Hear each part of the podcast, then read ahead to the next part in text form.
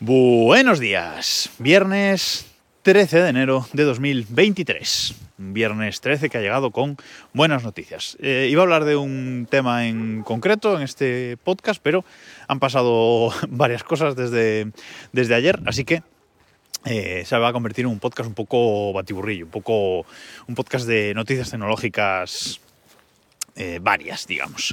Lo primero, el ganador del sorteo por el episodio 500 de Desde el Reloj, eh, en el que sorteaba un hub de Xiaomi, el hub de Xiaomi este Zigbee Bluetooth y un sensor de estos de Xiaomi también, de temperatura y, humedad con, con pantallita.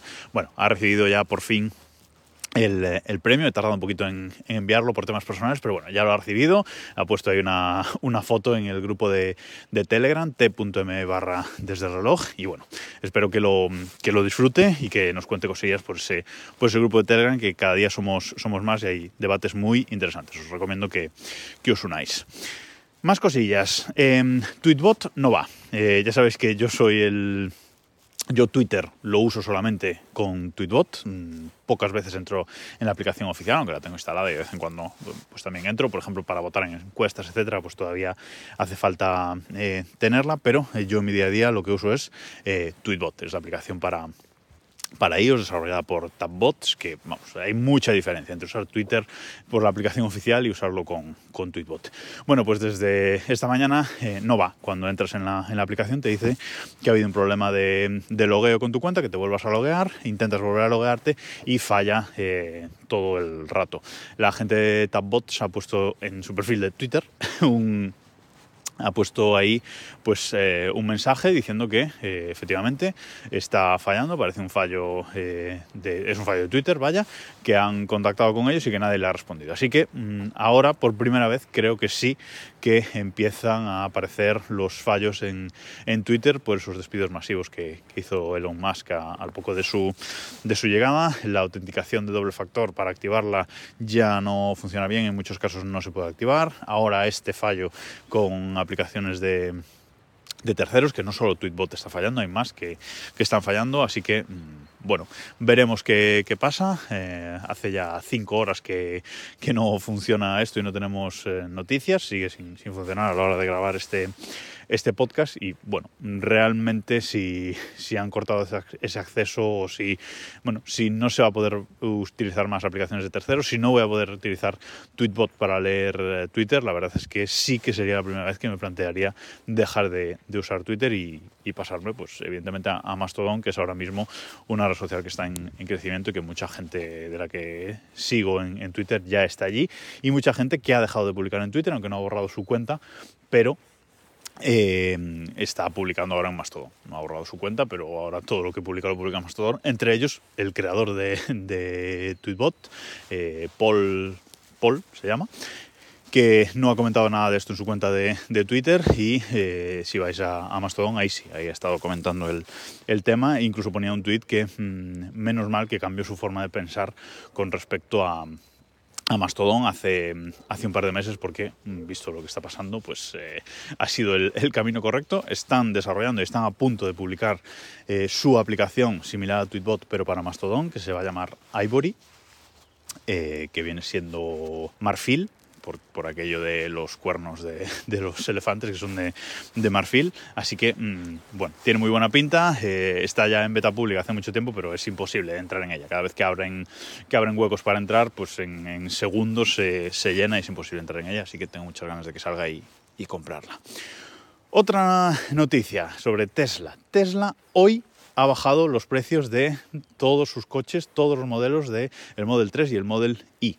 Eh, insisto, ahora el Tesla más barato que se puede comprar, hasta ahora era el, el Tesla que nosotros nos íbamos a comprar, el Model I Standard Range, que nos íbamos, no, que nos hemos comprado, eh, aunque no lo he recibido todavía. Pues eh, ahora el, Tesla más barato que se puede comprar en España es el Model 3 Standard Range, un poquito por debajo del, del Model I Standard Range. Eh, en nuestro caso, eh, vamos a recibir el coche eh, la primera semana de, de febrero, ya, ya confirmado, ya lo teníamos pagado.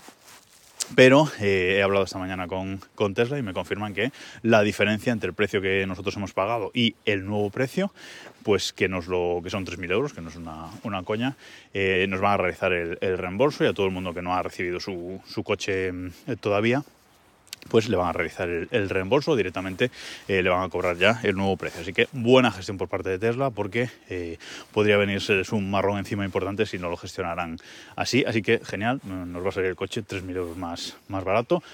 Eh, el long range, digamos el modelo intermedio de, del Model I, em, ha bajado 12.000 y pico euros. ¿eh? La bajada ha sido de 12.000 y pico euros y ahora si lo elegís sin ningún extra, es decir, sin bola de remolque, sin las llantas más grandes, etcétera, sin ningún extra, eh, entra en Moves también. ¿Vale? Y mucha gente que había reservado el Standard Range eh, se está pasando a, eh, está llamando a Tesla para pasarse al Long Range y, así pues tener 80 kilómetros más de batería y un motor adicional. En nuestro caso, como nos queremos gastar lo menos posible en el, en el coche, vamos a mantener el, el Standard Range, que pienso que, que nos llega totalmente, pero bueno, es una alegría levantarse en este viernes 13 y, ver que el, que el, coche así de la nada te, te va a costar 3.000 euros menos. Evidentemente, la gente que se haya comprado pues, un Model Long Range en diciembre, que valía más de 62.000 euros, eh, y lo han bajado 12.000 euros, pues se estará tirando los pelos ahora. Ya lo siento si alguno de ellos escucha este, este podcast, pero bueno, eh, yo ya dije que aunque lo reservamos en noviembre el coche,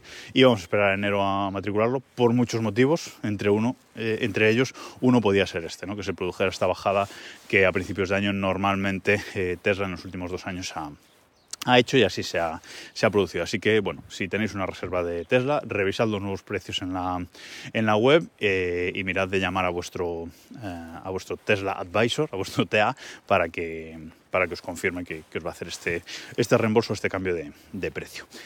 Y la última noticia de hoy, que era el tema principal que iba a hablar hoy, pero ya veis que ha habido muchas, muchas cosas por el medio. Bueno, pues iba a hablar del nuevo estándar de carga inalámbrica, eh, el nuevo Qi 2. Ya sabéis que se escribe este estándar de, de carga, eh, que hasta ahora es Qi, QI, bueno, pues ahora se va a llamar QI 2, pero eh, ellos, el Wireless Power Consortium, ha dicho que se pronuncia Qi 2, ¿vale? O sea que así lo vamos a, lo vamos a pronunciar.